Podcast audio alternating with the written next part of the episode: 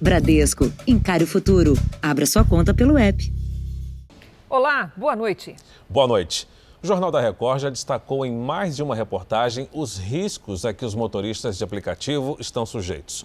A categoria virou alvo dos criminosos. Um motorista foi morto hoje em São Paulo em uma tentativa de assalto. É o terceiro caso desse tipo de crime na cidade em 2021. Já eram mais de 5 da manhã. As câmeras de segurança flagraram um motorista de aplicativo perseguido por dois assaltantes em uma moto. Minutos antes, eles haviam anunciado o assalto. Antônio Álvaro da Silva, de 62 anos, tentou fugir. Os criminosos dispararam. Neste momento, o motorista ferido perde o controle da direção e atinge o canteiro central. Ele capota e morre logo depois.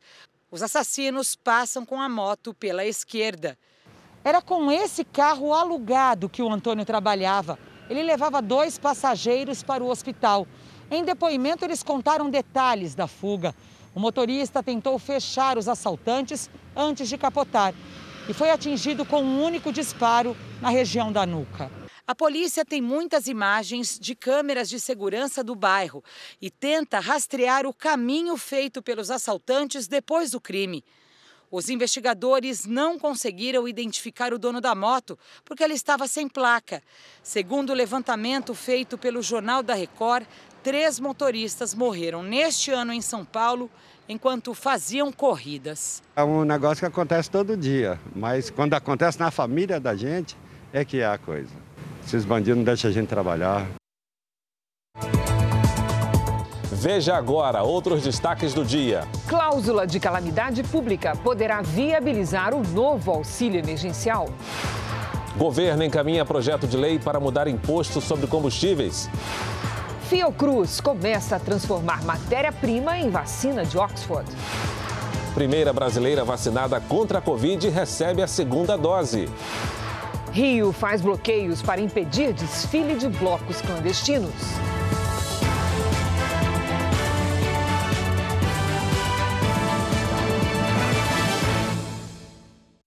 Oferecimento Bradesco. Encare o futuro. Abra sua conta pelo app.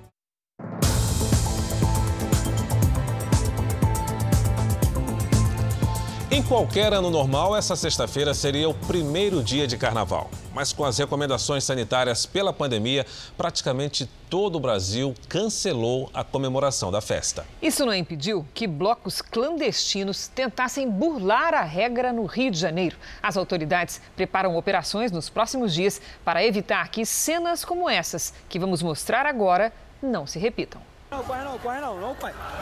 Centenas de pessoas correm por uma avenida de Nova Iguaçu, na Baixada Fluminense. Segundo testemunhas, os foliões iriam participar de um bloco que foi cancelado horas antes.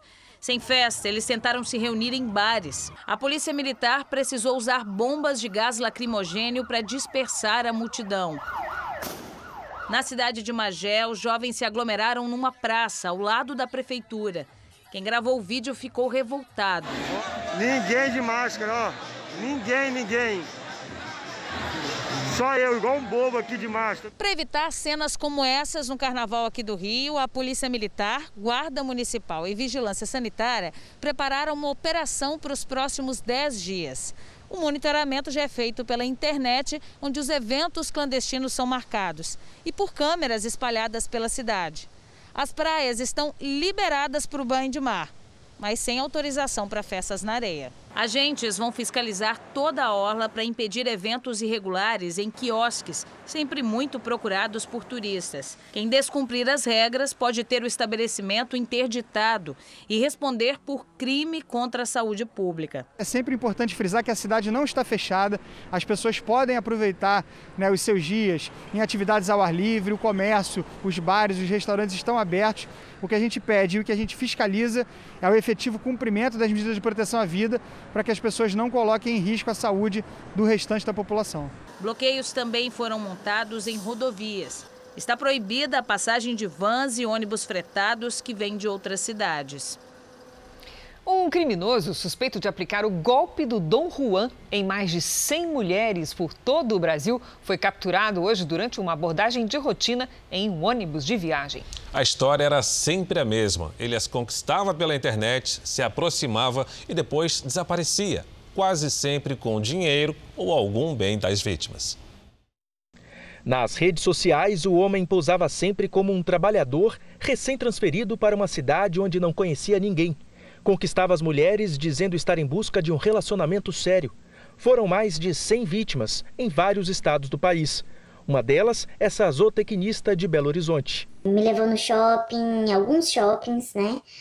Comprou vários presentes para mim. É... E até que um belo dia nós íamos sair para almoçar e eu tive que retornar ao meu apartamento quando ele tomou posse do meu veículo. Falou que iria abastecer o veículo para a gente poder ir almoçar e nunca mais voltou. Essa enfermeira de Alagoas chegou a morar com o homem durante cinco dias. Emprestei meu veículo, ele ainda pegou o iPhone do meu filho emprestado, né, dizendo que ia trocar. Desde então, né, quando chegou o horário dele falar que iria retornar, não retornou. Entrei em contato pelo zap, liguei, desligado. A série de conquistas, sumiços e golpes foi interrompida pela Polícia Rodoviária Federal durante uma abordagem de rotina a um ônibus de viagem. Os policiais suspeitaram do documento apresentado por um passageiro e descobriram que se tratava de Diego Rogério Menezes da Nóbrega, de 34 anos. Contra ele, existem pelo menos quatro mandados de prisão expedidos pelas justiças de Minas Gerais, Maranhão, Sergipe e Bahia. Usava documentação falsa para alocar veículos né, em diversas agências de veículos e sumia com esses carros, revendia, passava à frente. Ele se passava por agente de fiscalização de postos de combustíveis, de comércio, ele verificava infrações nesses estabelecimentos, em seguida ele extorquia esses comerciantes mas a principal modalidade dele era enganar mulheres né, em aplicativos de, de encontro e de namoro. Realmente ele é uma pessoa muito perigosa e eu espero, hoje eu estou muito feliz que ele esteja preso.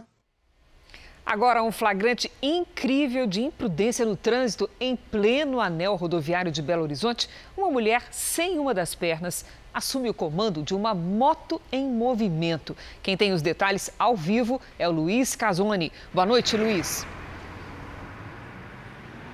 Oi, Cris. Boa noite para você e a todos ligados aqui no JR. Pois é, Cris. Todas as manobras que nós vamos ver foram feitas com a moto em movimento. O piloto trocou de lugar com a mulher, que, mesmo sem parte de uma das pernas, assumiu o controle. Um policial de trânsito que analisou as imagens disse que a situação é toda irregular. Segundo ele, o motociclista cometeu um crime: permitir que uma pessoa sem condições físicas conduzisse o veículo. Independentemente da mulher ser ou não habilitada, ela não poderia pilotar a moto daquela forma. A pessoa portadora de deficiência física pode dirigir, desde que o veículo passe antes por inspeção para verificar se adaptações são necessárias. Mas até agora, os dois não foram identificados. O anel rodoviário em Belo Horizonte é conhecido pelo trânsito pesado de caminhões. Cris Fara. Inacreditável, Casone. Obrigada. Durante uma operação no Rio de Janeiro, um caveirão da polícia entalou em uma curva. O veículo dava apoio às equipes que tentavam chegar ao alto do Morro da Providência, no centro. O caveirão bateu em uma das curvas e bloqueou o acesso. Os policiais tiveram de permanecer no local até a retirada do blindado. A operação de hoje cumpriu 32 mandados de busca e apreensão contra traficantes de drogas. Depois de adiar o carnaval, a Prefeitura de São Paulo também decidiu cancelar a festa que poderia acontecer no meio do ano. Evitar as aglomerações funciona. Um estudo divulgado hoje mostra a diferença na quantidade de infectados entre os que fazem restrições sociais e os que não fazem. Em todo o estado de São Paulo, novos casos e internações caíram pela quarta semana seguida. Mesmo suspenso, o feriado de carnaval preocupa as autoridades. Prefeitura pode entrar complementando a fiscalização com, por exemplo, a cassação do alvará, mas a coibição de festas é prática de crime e responsabilidade da Secretaria de Segurança eh, do Estado de São Paulo. Para o governo estadual, a fiscalização é obrigação de cada município, mas a Polícia Militar pode ser acionada. Na capital, Bares e restaurantes em alguns pontos da cidade vão voltar a poder colocar mesas e cadeiras nas calçadas, desde que o estabelecimento tenha autorização da prefeitura. A liberação não serve para todos. Medidas de flexibilização, como o uso das calçadas em determinadas regiões, vêm justamente no momento em que o número de novos casos e de internações cai pela quarta semana consecutiva em todo o estado. Um estudo feito aqui na capital mostrou que os casos estão espalhados pela cidade e não concentrados em determinadas regiões, mas acontecem mais nas classes de menor poder aquisitivo. As escolas municipais que permaneciam fechadas estão liberadas a retomar as aulas na segunda-feira. Há um, um grupo, né, um comitê de monitoramento que acompanhará diariamente a situação das escolas em relação ao retorno presencial. As escolas só abrirão se estiverem preparadas para esse retorno. Então, nós vamos ver agora outros detalhes dos números da Covid-19 na cidade de São Paulo. 13,9% dos moradores da capital paulista têm anticorpos contra o coronavírus, ou seja, já tiveram a Covid-19. Agora, observe que 9,5% dos paulistanos em isolamento, ou seja, que apenas convivem com as pessoas de casa, se infectaram pelo vírus, contra 20% dos que não restringem os contatos sociais. A primeira brasileira a ser vacinada no país recebeu hoje a segunda dose de imunização em São Paulo. A capital também começou a aplicar a Coronavac nos moradores de rua, que correm três vezes mais risco de ser vítimas da Covid-19. Quando soube da vacina, seu Luiz, de 65 anos, correu para o centro comunitário para saber se receberia uma dose. O ex-pedreiro, hoje catador de reciclados, vive na rua há sete anos e com a Covid anda mais preocupado. Tô com medo. Eu quero a saúde. Maria Gorete hoje vai voltar para o albergue mais tranquila depois da vacina. Tem que tomar todos os cuidados, mas pelo menos é uma segurança. A vacinação começou bem cedo, por volta das 7 horas da manhã, aqui nesse centro comunitário, na região leste de São Paulo. Os moradores em situação de rua, já cadastrados pelo programa Consulta na Rua, passaram por esse guichê e, em seguida, aguardaram numa fila assim. A expectativa é de que em apenas um dia sejam vacinadas quase 2.200 pessoas. E para isso foi convocado um batalhão com quase 500 profissionais da saúde. A vacina nessa população com mais de 60 anos é um pedido do Ministério Público e da Defensoria Pública de São Paulo e vai continuar nos próximos dias até que o maior número de pessoas seja imunizado. Mais de 220 mil pessoas vivem nas ruas do país. Só na maior cidade brasileira, são 24 mil moradores com a maior taxa de letalidade da Covid. O índice de 9,12% é três vezes acima da média nacional. Moradores de ruas são pessoas, não só no Covid, mas na tuberculose, em doenças infecciosas, apresentam uma condição de letalidade muito maior. Em São Paulo, segue a vacinação acima dos 85 anos e também foi liberada a segunda dose para profissionais da saúde da linha de frente, indígenas e quilombolas. E a primeira vacinada do país, a enfermeira Mônica Calazans, concluiu hoje sua imunização. Minha emoção em poder estar sendo imunizada pela segunda vez. Mas isso não me dá o direito de sair na rua sem máscara, sem o álcool gel, evitar aglomerações, até que todos nós estejam realmente todos imunizados. O Jornal da Record traz agora os números de hoje da pandemia. Segundo o Ministério da Saúde, o país tem 9 milhões 765 mil casos de Covid-19. São mais de 237 mil mortos. Foram 1.288 registros de mortes nas últimas 24 horas. Também entre ontem e hoje, mais de 34 mil pessoas se recuperaram. No total, já são 8 milhões 678 mil pacientes curados e 849 mil seguem em acompanhamento. Já nos Estados Unidos, as farmácias vão começar a receber vacinas contra o coronavírus. Na nova etapa da imunização, pelo menos 6.500 farmácias poderão aplicar as vacinas. Depois, a intenção é expandir para mais de 40 mil. Os Estados Unidos ainda vão aumentar a distribuição de vacinas de 8 milhões de doses para 11 milhões de doses por semana. Veja a seguir: governo e Congresso podem viabilizar auxílio emergencial com regras sobre calamidades. E daqui a pouco, a Fiocruz começa a preparar a vacina de Oxford.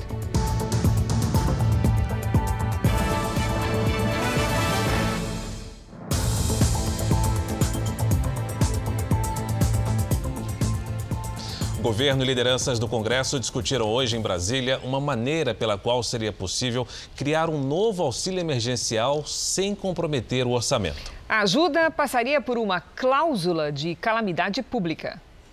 Dois temas pautaram as conversas durante o almoço entre os presidentes da Câmara e do Senado e os ministros Paulo Guedes e Luiz Eduardo Ramos: a vacinação e o auxílio emergencial. Ficou acertado que o Congresso vai inserir dentro da PEC emergencial e do Pacto Federativo que tramitam no Senado uma cláusula de calamidade pública. Isso permitiria a liberação de recursos sem respeitar limites orçamentários. A decisão poderia aumentar o endividamento, mas com o objetivo de socorrer vulneráveis neste momento de pandemia. O que existe aqui entre nós é uma relação de confiança, que cada um vai cumprir o seu papel para estabelecer esse protocolo fiscal e termos, enfim, o auxílio emergencial no Brasil. Durante a reunião, o governo apresentou valores da volta do auxílio emergencial. A pedido do presidente Jair Bolsonaro, a nova proposta é de pelo menos 250 reais, podendo chegar a 300. Se forem pagas três parcelas, aumentam as possibilidades de 300 reais. No caso de quatro, R$ 250. De toda forma, essa discussão ainda terá que passar pelo Congresso Nacional. Já a previsão de início de pagamento continua a mesma, em março. O ministro Paulo Guedes também conseguiu ouvir o que esperava: a votação de propostas no Congresso que sinalizam para um ajuste fiscal, apesar de um gasto extra agora. Nós avançamos bastante exatamente no que foi dito aqui. O compromisso com a saúde, vacinação em massa e auxílio emergencial, e o compromisso com a responsabilidade fiscal que é justamente uh, uh, o novo marco fiscal que representa o Pacto Federativo com essa cláusula de calamidade pública. A gente possa perpassar esse momento e dar garantia aos mais vulneráveis, conseguir alongar as filas de vacinação o mais rápido possível e, consequentemente, dar uma estabilidade é, econômica e previsível ao Brasil com relação às suas reformas. O discurso alinhado é reflexo de um novo momento das conversas entre governo e Congresso. De acordo com uma fonte presente no encontro, o clima durante a reunião foi bom, bem diferente de quando Rodrigo Maia era o presidente da Câmara. O índice de atividade econômica do Banco Central, que funciona como uma espécie de prévia do produto interno bruto, indica que a economia brasileira caiu 4,05% em 2020. O índice oficial será divulgado em março. E vamos agora com a opinião de Augusto Nunes. Boa noite, Augusto. Boa noite, Cris. Boa noite, Fara. Boa noite a você que nos acompanha. No auge da pandemia de coronavírus, entidades brasileiras e internacionais previram que em 2020 o produto interno bruto sofreria uma queda próxima de 9%. Felizmente, erraram todos. A redução do PIB, que é a soma de todos os bens e serviços produzidos pelo país, será inferior a 5%, bem menor que a registrada na grande maioria dos países. A queda foi de quase 10% no Reino Unido, é a maior da história passou de 8% na França, é a maior desde a Segunda Guerra Mundial. Chegou a 11% na Espanha, é a maior desde a Guerra Civil. Só na China o PIB cresceu. Na América Latina, o Brasil está fora do grupo das seis nações mais atingidas por esse efeito colateral da Covid-19. O ranking é liderado pela Venezuela, onde o desabamento da economia foi de 30%, e inclui a Argentina, com 10,5%. Confrontado com essa paisagem devastada, o desempenho do Brasil merece, no mínimo, um suspiro coletivo de alívio. Para 2021, é previsto um crescimento superior a 2%.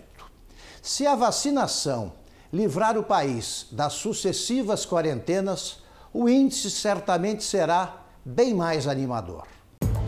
Veja a seguir como o vazamento de dados confidenciais vai parar nas mãos de criminosos. E veja também: mãe procura filho que desapareceu no mar há cinco dias.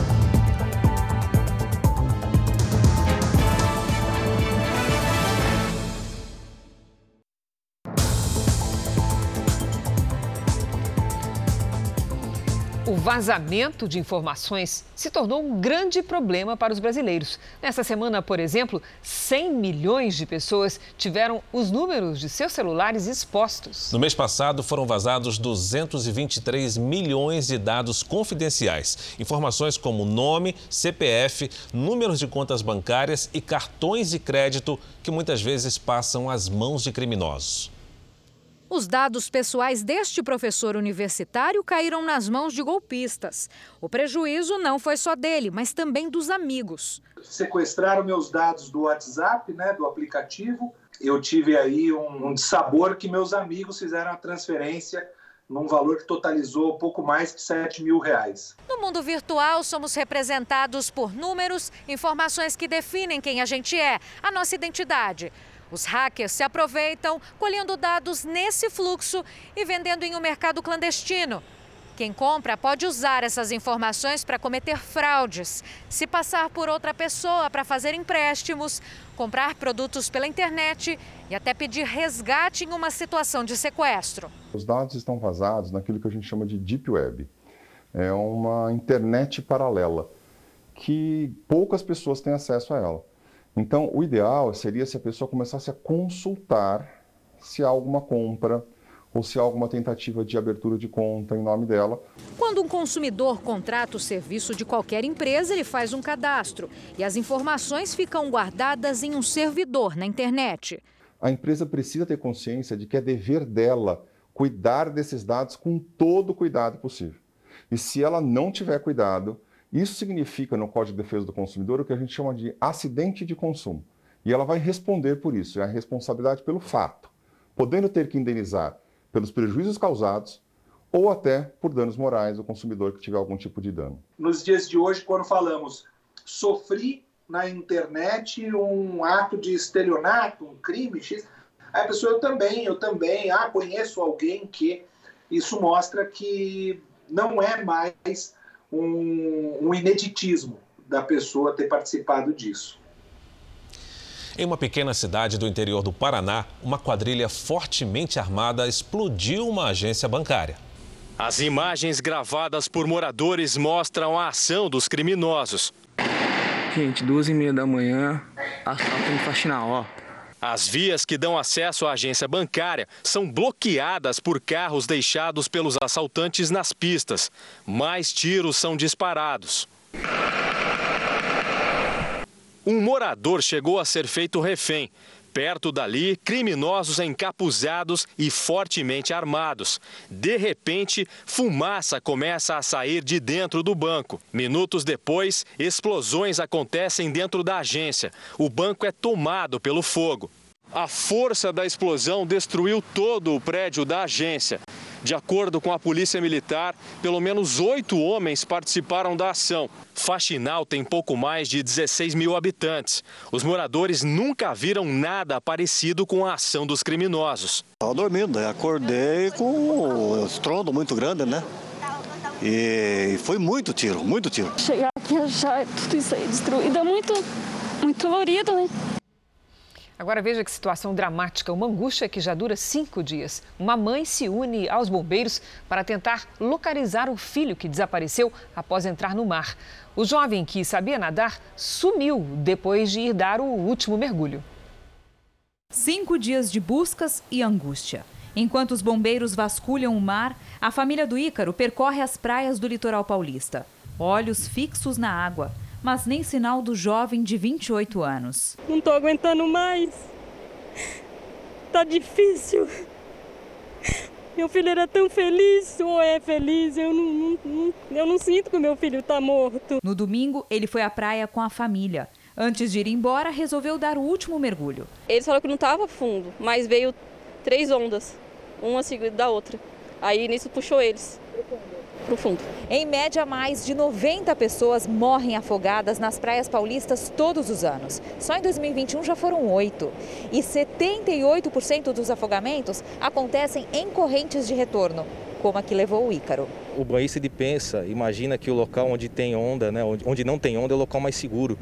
E nem sempre é, é verdade isso, porque no local onde não tem onda você pode ter uma correnteza, um buraco, são locais onde naturalmente não se formam ondas. Os bombeiros traçaram um perfil das vítimas de afogamento. 92% são homens, mais da metade é jovem e não sabe nadar. 89% são turistas. Aviso não falta. No caminho para o litoral já tem alerta para os banhistas. Nas praias, placas de perigo e patrulhamento preventivo. Procure um setor guarnecido por guarda-vidas. Ele vai informar o melhor local para banho né, e vai poder prestar todo o apoio para os banhistas. De olho no período da pesca de camarão, policiais do Rio Grande do Sul apreenderam quase 3 toneladas transportadas irregularmente. O pescado foi encontrado em bacias sem refrigeração adequada no compartimento de carga do caminhão, dentro de bacias plásticas sem condições sanitárias adequadas, cerca de uma tonelada e meia de camarão. A apreensão foi feita durante uma abordagem na BR-290. O motorista, de 58 anos, disse que comprou a mercadoria em Pelotas, no sul gaúcho, e venderia no estado vizinho, Santa Catarina. Mais cedo, na cidade de Cristal, a 150 quilômetros de Porto Alegre, mais uma apreensão quase duas toneladas de camarão sem as mínimas condições de higiene. Já são cerca de 10 toneladas apreendidas pela Polícia Rodoviária Federal desde o início do ano, só aqui no Rio Grande do Sul. Esse é justamente o período em que a pesca do camarão está liberada e a safra deve ser a maior dos últimos anos, principalmente no sul do estado, de onde as cargas apreendidas têm saído. Sempre que o policial aborda um veículo transportando caminhão in natura, Primeiro, ele vê a questão da origem, a nota fiscal do camarão para ver se não tem um problema de origem, um problema ambiental. Para quem recebe a doação, uma oportunidade de ajudar na alimentação de centenas de pessoas. E é tão difícil, né, a gente chegar em alguns frutos do mar e camarão é algo muito caro, né? Então quando chega a gente tem todo o carinho para estar tá preparando e, e, estar oferecendo essas famílias e aos nossos colaboradores. Em Santos, no litoral paulista, a Polícia Militar Ambiental também apreendeu 50 quilos de peixes e camarões que foram pescados de forma irregular. Três pessoas foram multadas em mais de 5 mil reais. O surfista Felipe Cesarano virou réu no processo que investiga um acidente de trânsito em que um sargento da Marinha morreu no Rio de Janeiro. Cesarano é acusado de homicídio com dolo eventual, quando se assume o risco de causar a morte de alguém. Segundo a investigação, o surfista estava alcoolizado e dirigia a 140 km por hora no dia 16 de dezembro do ano passado, quando invadiu a pista contrária e bateu no carro do sargento Diogo da Silva.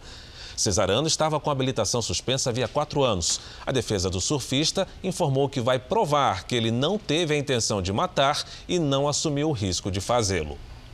Um experiente piloto de monomotor está desaparecido na floresta amazônica. Hoje, os militares suspenderam as buscas após não encontrar nenhum vestígio da aeronave. A região registrou nesta semana quatro incidentes aéreos.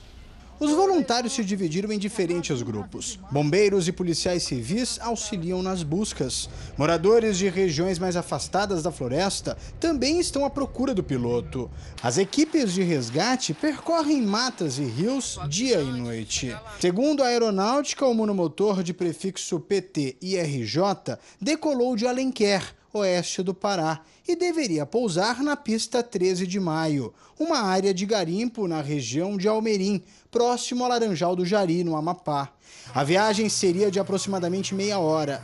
mas o avião desapareceu do radar minutos depois da decolagem.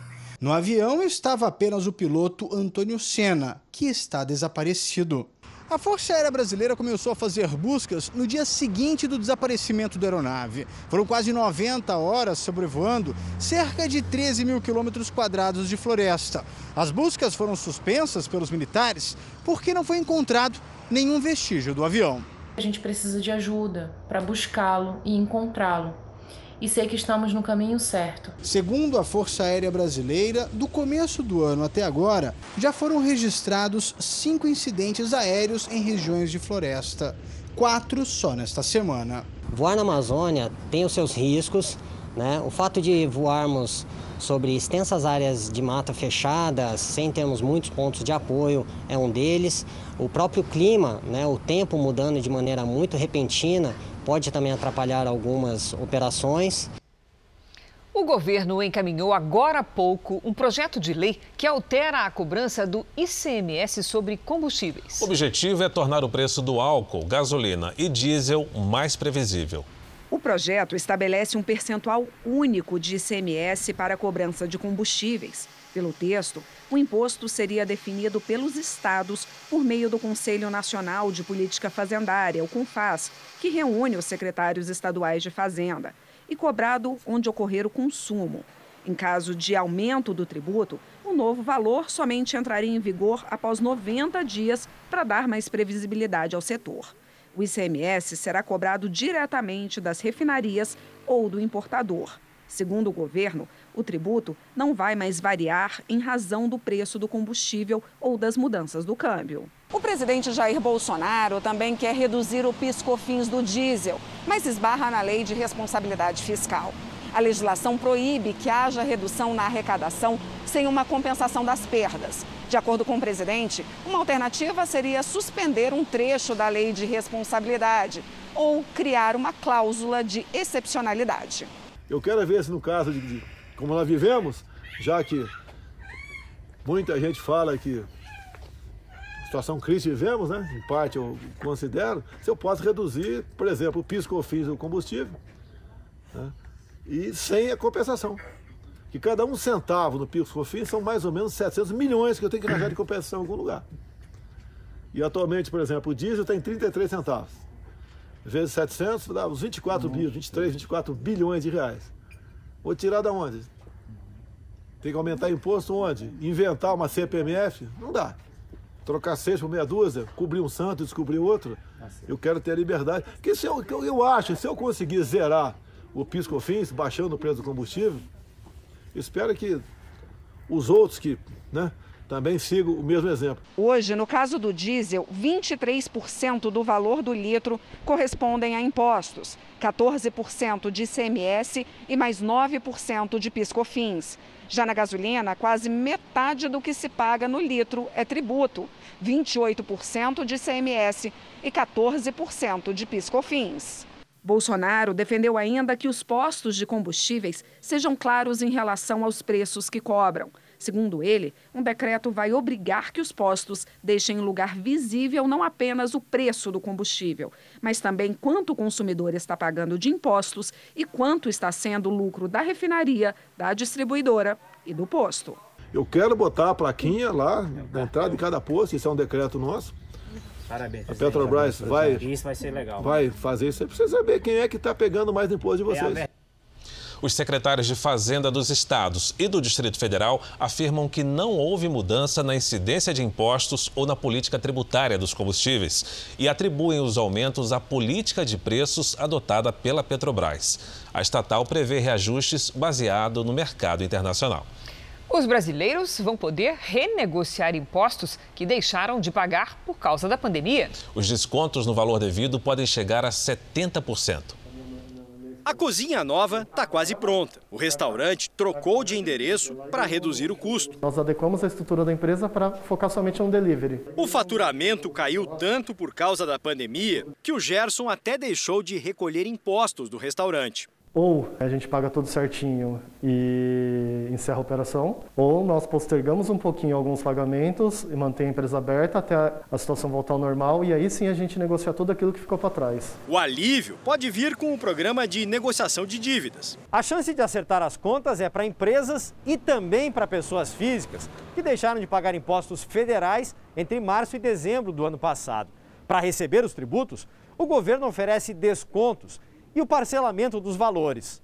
O benefício é para quem comprovar que atrasou os pagamentos por causa da pandemia. Você precisa provar que seus rendimentos ou faturamentos para as empresas foram efetivamente menores no ano de 2020 comparativamente a 2019. No caso dos pequenos negócios, o desconto pode chegar a 100% nas multas e juros, com limite de 70% da dívida total. O parcelamento fica em até 145 vezes, regra que vale também para pessoas físicas que deixaram de pagar o imposto de renda. Para empresas médias e grandes, o desconto pode chegar a até metade do que devem, em no máximo 84 parcelas. É muito, muito importante porque isso pode salvar empresas da falência, pode fazer com que o, seu patrão não é, dispense outros funcionários. E isso é muito, muito relevante para a saúde da economia nesse momento crítico. Os pedidos de renegociação poderão ser feitos a partir de 1 de março. A partir do momento que nós temos uma capacidade de aumentar a nossa produção, a economia aquece. A gente não deve para ninguém, nós estamos vendendo bem, conseguimos contratar mais pessoas e a gente compra mais. Ou seja, todo mundo sai ganhando. Você viu em primeira mão aqui no Jornal da Record e também leu no r7.com? Agora a confirmação. O presidente Jair Bolsonaro acaba de confirmar a troca de comando de dois ministérios. Então vamos a Brasília falar com o nosso repórter Tiago Nolasco. Boa noite, Tiago. Oi, Cris. Boa noite para você, para o Fara e para todos. Pois é, um decreto confirmou essas mudanças que a gente já tinha informado. O ministro Onix Lorenzoni deixa o Ministério da Cidadania e vem aqui para o Palácio do Planalto, na Secretaria-Geral.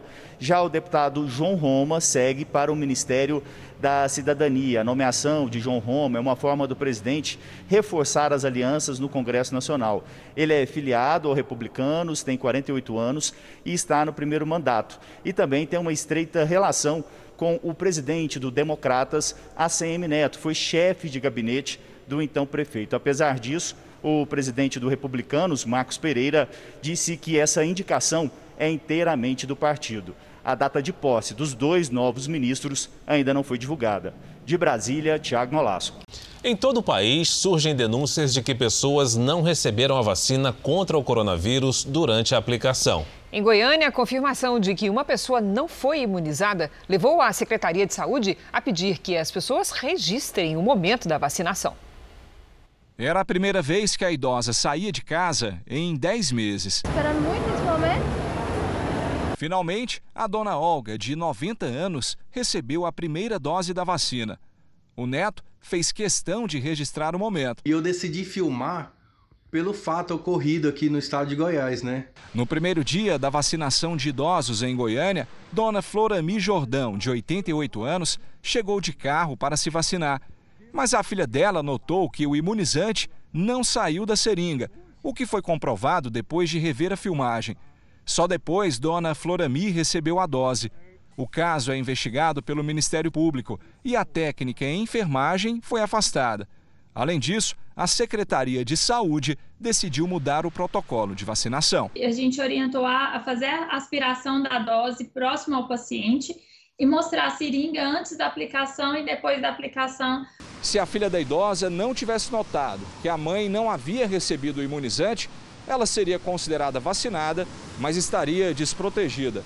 Se eventualmente pegasse Covid-19 no futuro, o caso poderia ser considerado um exemplo de ineficácia da vacina. Se isso traz que a vacina não é efetiva, por um viés como esse, algumas pessoas podem deixar de tomá-la e a consequência ser pior ainda. Diante dos casos, para a Secretaria de Saúde, é melhor registrar tudo. Quando for registrar, não atrapalhar a vacinação, abra, auxilie na abertura da porta para o vacinador poder vacinar e pode registrar, não tem problema algum. Com a dona Olga, deu tudo certo. Né, vó? Agora tá imune. Tá, tô imune. Na cidade de São Sebastião da Boa Vista, no Pará, a Secretaria Municipal de Saúde apura a denúncia de familiares de um morador de 86 anos. Ele não teria recebido a dose contra a Covid-19 no dia da vacinação. A secretaria diz que tomará as medidas necessárias para responsabilizar os envolvidos, caso a irregularidade se confirme. A Fiocruz começou hoje o preparo da vacina de Oxford contra a Covid-19 a partir da matéria-prima recebida da China. A distribuição para o Ministério da Saúde deve acontecer na segunda quinzena de março. E a expectativa é que no segundo semestre deste ano, o laboratório possa produzir uma vacina 100% feita no Brasil. São as primeiras vacinas contra a Covid-19 produzidas pela Fundação Oswaldo Cruz, em parceria com a Oxford AstraZeneca. 200 mil doses começaram a ser envasadas hoje em Biomanguinhos, no Rio, e serão outras 200 mil amanhã. Cada frasco de vidro recebe cinco doses da vacina. A fabricação foi finalizada com o IFA, o ingrediente farmacêutico ativo vindo da China, que chegou ao Rio no último sábado. Esses primeiros lotes de teste ainda vão passar por um controle de qualidade da Anvisa. Normalmente, esses lotes de teste não são utilizados para é, é, depois para vacinação. Mas como eles estão indo tão bem e a situação é importante, nós possivelmente poderemos aproveitar esses lotes. Não são poucas doses, são quase 400 mil doses. Nesta primeira etapa, o invase da vacina pode chegar a até 700 mil doses diárias. A Fiocruz prevê entregar para o Ministério da Saúde um milhão de doses da vacina Oxford AstraZeneca fabricadas no Brasil até o dia 19 de março. Depois disso, a produção deve aumentar para até 1 milhão e 300 mil doses por dia. E no segundo semestre, a Fundação vai oferecer vacinas 100% brasileiras, com insumos também produzidos aqui. A gente vai entregar um quantitativo de doses que vai ser bastante importante né, para o programa de, nacional de imunizações. Serão 100 milhões de doses, 100 milhões e 400 mil até final de junho ou começo de julho. O Supremo Tribunal Federal formou maioria para manter o uso obrigatório de máscaras em espaços públicos e privados. Com isso, o Supremo derruba vetos do presidente Bolsonaro a uma lei aprovada no Congresso no ano passado. As máscaras se tornam obrigatórias no transporte público, em lojas, indústrias, escolas, igrejas e órgãos de administração. Em resumo, em qualquer espaço fechado com reunião de pessoas. A França anunciou que vai aplicar apenas uma dose da vacina contra a Covid-19 nas pessoas que já tiveram a doença. Os especialistas franceses concluíram que as pessoas já infectadas pelo coronavírus desenvolveram uma memória imunológica durante a infecção. Por isso, a dose única seria suficiente para ativar os anticorpos. Outros países, como Estados Unidos e Itália, têm realizado estudos a respeito. Morreu hoje em São Paulo o ex-governador Paulo Egídio Martins. Ele tinha 92 anos. Paulo Egídio foi eleito indiretamente pelo presidente Geisel e governou o estado entre 1975 e 1979. Foi responsável por obras importantes de São Paulo, como o Instituto do Coração, o Hospital das Clínicas de Ribeirão Preto e a Universidade Estadual Paulista. Também foi ministro do Trabalho no governo Castelo Branco e um dos fundadores do Partido Progressista. Nos últimos 16 anos estava no PSDB. A causa da morte não foi informada. Nos Estados Unidos, hoje foi a vez da equipe de defesa do ex-presidente Donald Trump falar durante o processo de impeachment que corre no Senado. Então vamos ao vivo com a correspondente Evelyn Bastos, que tem as informações. Boa noite, Evelyn. O que é que disseram os advogados? Oi, Cris. Boa noite para você, para o Fara e para todo mundo que nos acompanha. Olha, os advogados disseram que o processo de impeachment é um ato de vingança política contra o ex-presidente. Durante três horas, a equipe de defesa alegou que Trump não incentivou a população a invadir o Capitólio no último 6 de janeiro. Segundo eles, o estímulo do ex-presidente foi para que seus apoiadores lutassem contra o que acreditava ser uma fraude eleitoral. Eles alegam que isso é uma retórica comum na política e que a palavra luta é usada inclusive por democratas. Para o impeachment passar, é preciso que 17 senadores republicanos da base de Trump votem contra o ex-presidente. E para Trump ser impedido de concorrer no futuro, ainda é preciso uma nova votação. Eu volto com vocês, Cris, Fara. Obrigada, Evelyn. Veja agora os destaques do próximo Domingo Espetacular. Exclusivo, a cidade brasileira que é disputada pelo crime organizado mortes, violência e impunidade. Tudo para controlar o tráfico de drogas entre o Brasil e o Paraguai. O depoimento de quem vive no meio dessa guerra de facções. E quando a gente entrou no hospital, ela apagou. A máfia das multas. Como funcionava o esquema que sumia com os pontos de motoristas multados. E a família, que é investigada por estar por trás desse golpe. Ele perdeu a visão quando tinha oito meses de vida e hoje é um MC que faz o maior sucesso. Versátil e saboroso. No Mitos e Verdades desta semana, o alimento que já foi considerado vilão para a saúde. Mas durante a pandemia, o ovo virou o queridinho dos cozinheiros inexperientes. Uma carreira que começou na Avenida. Por onde anda Eliana de Lima, a puxadora de samba do carnaval brasileiro. E o que uma limusine tem a ver com a história dela? É no Domingo Espetacular.